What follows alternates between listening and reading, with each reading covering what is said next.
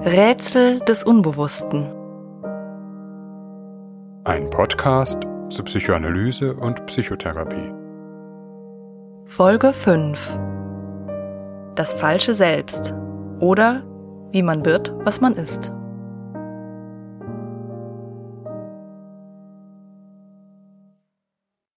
Be yourself, sei du selbst. Internet und Zeitschriften sind voll von Aufforderungen, dieser und ähnlicher Art. Indes es mit einer Aufforderung zum Selbstsein schnell getan ist, dürfte den meisten von uns die Umsetzung schwerer fallen. Leider ist das mit dem Finden des richtigen, des wahren Selbst nämlich nicht so einfach. Denn das wahre Selbst ist zwar etwas, das unbedingt gefunden werden will, zugleich dem aktiven, suchenden Blick immer entweicht. Das Selbst lässt sich nicht gewaltsam aus der dunklen Höhle zerren, in der es sich versteckt hält.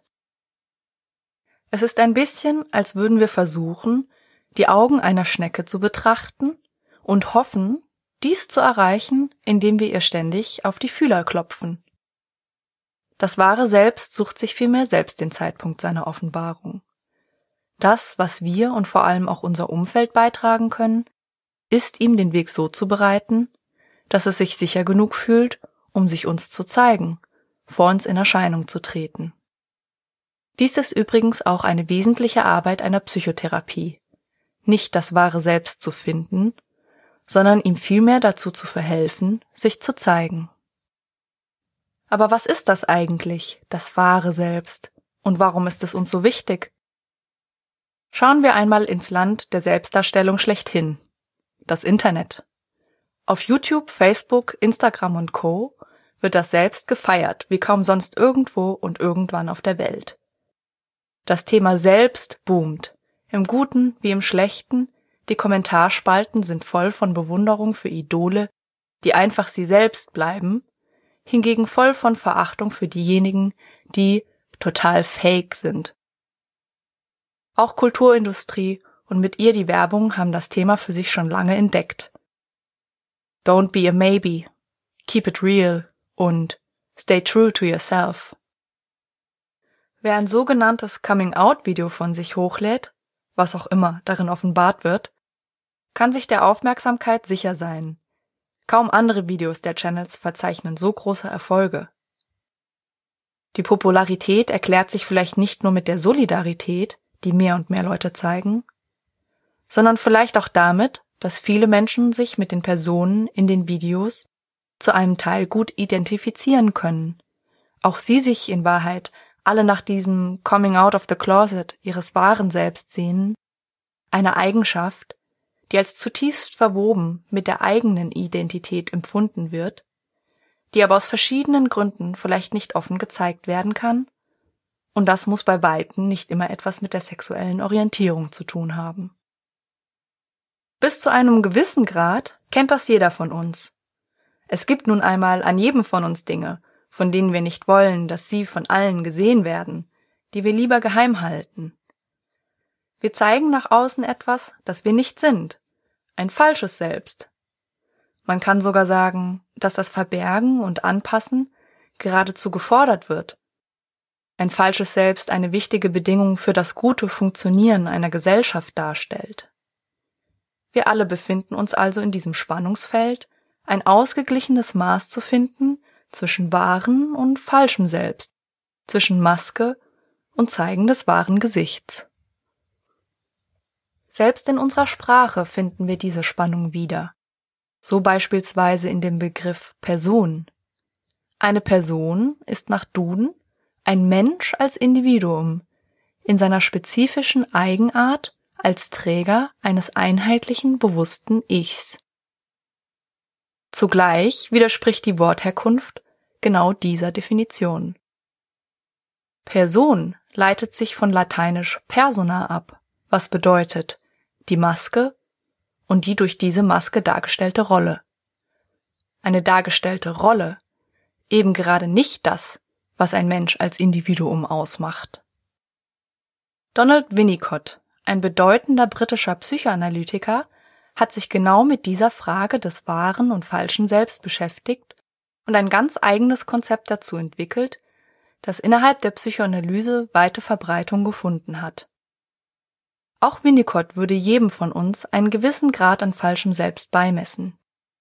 Bei manchen Menschen geht das mit dem Verstellen allerdings so weit, dass sie sich zu weit von sich selbst entfernen, sie sich fremd fühlen, sie darüber immer unglücklicher und sie schließlich krank werden. Man könnte grob und sehr schematisch zwei Typen des falschen Selbst unterscheiden. Diejenigen, die wissen, wer sie in Wahrheit sind, und diejenigen, die nicht wissen, wer sie in Wahrheit sind. Zu ersterer Kategorie könnte man beispielsweise die Leute zählen, die ihr Coming Out haben.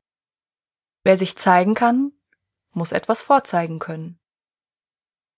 Wenn ich eigentlich Linkshänder bin, aber zum Beispiel aus gesellschaftlichen Gründen heraus gezwungen bin, als vermeintlicher Rechtshänder zu leben, so weiß ich doch zumindest, dass meine wahre Identität die eines Linkshänders ist. Die wahre Identität, das wahre Selbst, ist schon erkannt. Es führt aber ein Leben im Geheimen, verborgen unter der Maske des falschen Selbst. Dieser erste Typus ist eine leichtere Form des falschen Selbst. Leichter nicht, weil es weniger schwierig und konfliktbeladen, weniger qualvoll wäre, damit zu leben. Leichter, weil zumindest für die Person das Problem greifbar wird. Denn es gibt Menschen, die, um in dem Beispiel von eben zu bleiben, nicht einmal wissen, dass sie Linkshänder sind. Dass etwas mit ihnen nicht stimmt, dass etwas falsch ist, findet oft nur einen indirekten Ausdruck. Zum Beispiel tritt ein allgemeines Gefühl der Unstimmigkeit auf, wenn wesentliche Teile der Identität betroffen sind, möglicherweise ein tiefes Gefühl der Leere, der Orientierungslosigkeit, ohne aber zu wissen, warum das eigentlich so ist. Diese Symptome und ein diffuses, aber sehr grundlegendes Gefühl, nicht zu wissen, wer man ist, können Anzeichen für eine, grob gesagt, schwerere Form des falschen Selbst sein. Schwer deshalb, weil die Identität, wie man sie bislang gelebt hat, als Ganze in Frage steht. Gerät dieses auf fragwürdigen Grundsteinen gelegte Gerüst ins Wanken, kann dies nicht selten zu suizidalen Krisen führen. Das Wahre und das Falsche selbst sind ja in dieser oder ähnlicher Begrifflichkeit nun keine wirklich neuen Konzepte. Bereits lange vor Winnicott sind sie in Religion, Philosophie und Psychologie reflektiert worden. Winnicott bringt meines Erachtens aber noch eine entscheidende Variable ins Spiel. Den anderen, insbesondere die Umwelt der frühen Kindheit. Wer wir selbst sind, erfahren wir nicht allein durch uns selbst. Wer wir selbst sind, erfahren wir wesentlich durch den anderen. Das wahre Selbst wurzelt nach Winnicott in einer ganz frühen Erfahrung von Äußerungen des Lebendigseins und ihrer Resonanz durch die nahen Bezugspersonen. Mit Lebendigsein meint Winnicott zunächst einmal ganz körperliche Vorgänge, spontane Lautäußerungen, Gesten und Mimik des Säuglings und so fort. Das Kind zeigt und gibt nach außen über den Tag unaufhörlich solche und weitere Signale, die permanent einen Dialog zwischen ihm und seinen Eltern anregen. Jeder kann sich vorstellen, wie formend sich dieser Austausch auf die noch im Entstehen befindliche Persönlichkeit auswirken muss. Das kann beispielsweise schon das kurze Zurücklächeln des Vaters sein oder eben das Fehlen desselben, wenn das Kind ihn anstrahlt.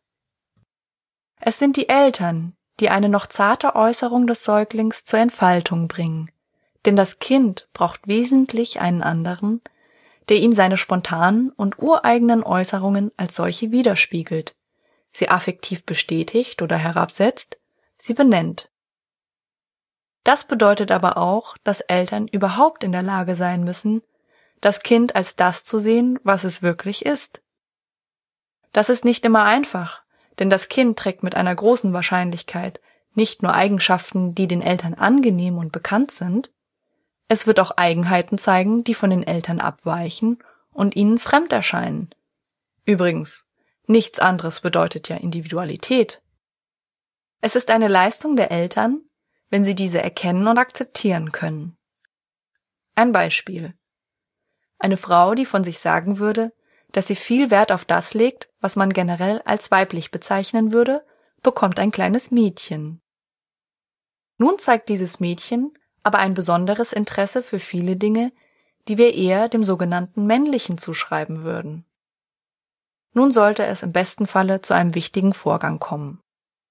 Die Mutter versetzt sich gedanklich in ihr Kind und erkennt an ihm etwas, das sie von sich selbst vielleicht nicht kennt und das sie sich vielleicht auch anders gewünscht hätte. Sie merkt, mein Kind ist mir an dieser Stelle hier zwar ähnlich, aber an jener Stelle dort trägt es andere, ihm ganz eigene Züge. Geschieht dieser, hier etwas vereinfacht dargestellte Vorgang, in einer, wie Winnicott sagen würde, genügend guten Weise, wird das Kind nach und nach ein Konzept davon entwickeln, wer es ist, und dieses Erleben wird mit einem Gefühl der Kontinuität einhergehen, einem Gefühl in Kontakt mit sich und seiner Lebendigkeit zu stehen, es wird sein Leben als sinnvoll empfinden. Ist es hingegen den Eltern, aus welchen Gründen auch immer, nicht möglich, das Kind als das zu sehen, was es ist, kann es im schlimmsten Fall zu einem Bruch in diesem Kontinuitätserleben kommen. Kommen wir zur Verdeutlichung zurück auf unser Beispiel der Handpräferenz. Stellen wir uns vor, der Säugling steckt immer den linken Daumen in den Mund, um Lust oder Trost suchend daran zu lutschen. Dies geschieht von innen heraus, ganz intuitiv und spontan. Die Eltern, wenn sie dies bemerken, ziehen dem Kind jedes Mal den Daumen aus dem Mund und versuchen es dazu zu bewegen, sich mit dem Rechten zu begnügen. Dabei müssen sie gar nicht unbedingt mit roher Gewalt vorgehen. Meist läuft so etwas sehr subtil ab, in eher impliziten Handlungen, die vielleicht auch ganz spielerisch gestaltet werden, vielleicht noch mit expliziten Worten unterstrichen, zum Beispiel in Form von einem freundlichen Singsang, die gute Hand, die böse Hand, begleitet werden. Das Kind lernt so, was ich als intuitiv stimmig empfinde. Das, was ich von mir aus bin, ist falsch und böse. Wenn ich mich verstelle, mich anpasse, bin ich richtig und gut. Das Beispiel mit der Handpräferenz ist freilich sehr plakativ. Doch wir können uns vorstellen, bis in die feinsten Regungen und Äußerungen eines Säuglings steckt das Potenzial der Formung einerseits, die Gefahr der Verformung andererseits. An dieser Stelle kommen wir zurück zu den Menschen, die sich leer fühlen, Phasen der totalen Verwirrung durchlaufen, der Orientierungslosigkeit, dem Gefühl, nicht zu wissen, wer sie sind. Oft sind gerade die hochsensiblen Menschen davon betroffen, diejenigen, die sich besonders gut an ihre Umwelt anpassen können. An ihre Umwelt anpassen, das hieß einst an die Eltern. In der Regel vollzieht sich ein Wechsel aus Anpassung und Widerstand, und genau das soll auch so sein. Es gibt aber Kinder, die notwendig darauf angewiesen sind, sich vor allem anzupassen und schon als Säuglinge spüren sie genau, was die Eltern von ihnen erwarten. Denn funktionieren sie nicht in der von den Eltern gewünschten Weise, erfahren sie Schreckliches. Das kann über Beschimpfung und Strafe laufen, in manchen Fällen auch Schläge. Oder aber, und vielleicht ist das noch verheerender, ihre Bezugspersonen wenden sich enttäuscht von ihnen ab, verfallen in Schweigen oder ignorieren sie ganz. In Alice Millers Das Drama des begabten Kindes. Begabt, das heißt bei ihr des hochsensiblen Kindes, wird dieser Vorgang zwischen Eltern und Kind sehr eindrücklich und nachvollziehbar geschildert. Ein sensibles Kind erspürt die subtilsten Bedürfnisse und Wünsche seiner Bezugsperson und es weiß genau, wie es sie erfüllen kann. Sein Gewinn, die so notwendige Aufmerksamkeit und das Wohlwollen seiner Eltern die Erfüllung seines Liebesbedürfnisses. Je mehr das Kind jedoch beim Erwachsenen und seinen Bedürfnissen ist, je weniger Raum ihm die Eltern für seine Eigenheiten zugestehen, desto weiter entfernt das Kind sich von sich selbst, wird die Grundlage zur Bildung eines falschen Selbst gelegt. Das falsche Selbst, eine Hülle, die einen weiteren Gewinn bietet. Sie dient als Abwehr, verbirgt und beschützt das vulnerable, wahre Selbst, wie eine Maske das Gesicht. Das wahre Selbst, der lebendige Kern, der vielleicht noch ganz undefiniert und unentwickelt ist, dieses wahre Selbst zu zeigen, kann nämlich unter Umständen, gefühlt oder real, existenziell bedrohlich sein. Zumindest aber eine äußerst schmerzhafte Erfahrung nach sich ziehen, deren Wiederholung um jeden Preis vermieden werden muss. Dabei entsteht der Schmerz aus dem Gefühl, in einer wesentlichen Eigenheit nicht richtig gesehen worden zu sein. Ein Bereich, in dem wir uns besonders wirksam fühlen, betrifft zum Beispiel Erfolge und Misserfolge. Wenn ein Kind ein schönes Bild gemalt, ein Lied gesungen, eine Blume für seinen Vater gepflückt hat, dann ist es wichtig, dass der andere, hier zum Beispiel der Vater, das Kind darin sieht, seinen Wunsch und Bemühen erkennt, es anerkennt und darin bestärkt. Das Kind merkt dadurch, was ich mache, das hat eine Wirkung beim anderen. Dadurch kann das Kind sich selbst fühlen. Aber nicht nur Erfolge, auch Misserfolge sind wichtige Quellen für unser Selbsterleben. Ein Misserfolg ist meist erst einmal sehr kränkend für unser Selbst, was alle möglichen negativen Gefühle wie Ärger, Wut, Traurigkeit oder Neid auslösen kann. Doch diese erlebten Enttäuschungsgefühle sind wichtig, enttäuschen sie uns im wahrsten Sinne des Wortes. Sie lösen eine Täuschung auf. Es wird uns eine Grenze gesetzt, und insbesondere für Kinder ist das Spüren ihrer Grenzen wichtig. Darüber erhalten wir einen Sinn für Realität, das, was wirklich und möglich ist. Durch Grenzen erfahren wir, wer wir sind, wo unser Bereich beginnt und wo er endet. Grenzen zwingen uns aber nicht nur zum Aufgeben, sie spornen uns auch an, motivieren uns, sie zu dehnen und zu erweitern, sie zu überschreiten. Hingegen geradezu fatal für das Selbsterleben wenn vielleicht auch gut gemeint, kann eine falsche Anerkennung oder Lob sein, die gar nicht mit der in Wahrheit ja doch gefühlten Enttäuschung zusammenstimmen. Wenn Eltern statt die Enttäuschung und Frustration ihres Kindes anzunehmen, es in jeder Situation in einer unrealistischen Weise idealisieren, wird das Kind die Erfahrung machen, dass die Anerkennung, die es von außen bekommt, wenig mit dem übereinstimmt, was es empfindet. Es wird ihm schwerfallen, ein eigenes und fundiertes Gefühl dafür zu entwickeln, was ihm wirklich gelingt und misslingt. Wiederholt sich dies über viele verschiedene Situationen hinweg, kann dieses nicht gesehen werden, sei es nun in Form der Ab- oder Aufwertung, zur Ausbildung und Festigung eines falschen Selbst beitragen. Habe ich keine Vorstellung davon, was ich kann und was nicht, weiß ich auch in einem wesentlichen Teil nicht, wer ich bin. Vom falschen Selbst beschützt, bleibt das wahre Selbst nach Winnicott immer in uns erhalten. Manchmal schon in ganz ausgestalteter Form, manchmal aber noch ganz roh und ungeformt, nur in Ahnungen zugänglich. Das wahre Selbst kann Potenziale enthalten, die gehemmt werden, aber auch Schwächen, für die wir uns schämen und die wir lieber verbergen. Ob wir es nun hoffen oder fürchten, das wahre Selbst wird immer irgendwo in uns sein. Es ist wie bei der Präferenz für eine Hand. Egal wie viel Willen, Training und Strafe, sie wird sich in ihrem Kern nicht ändern lassen. Eine Psychotherapie kann die Möglichkeit bieten, uns selbst ins Gesicht blicken zu lernen und, frei nach Nietzsche, zu werden, was man ist.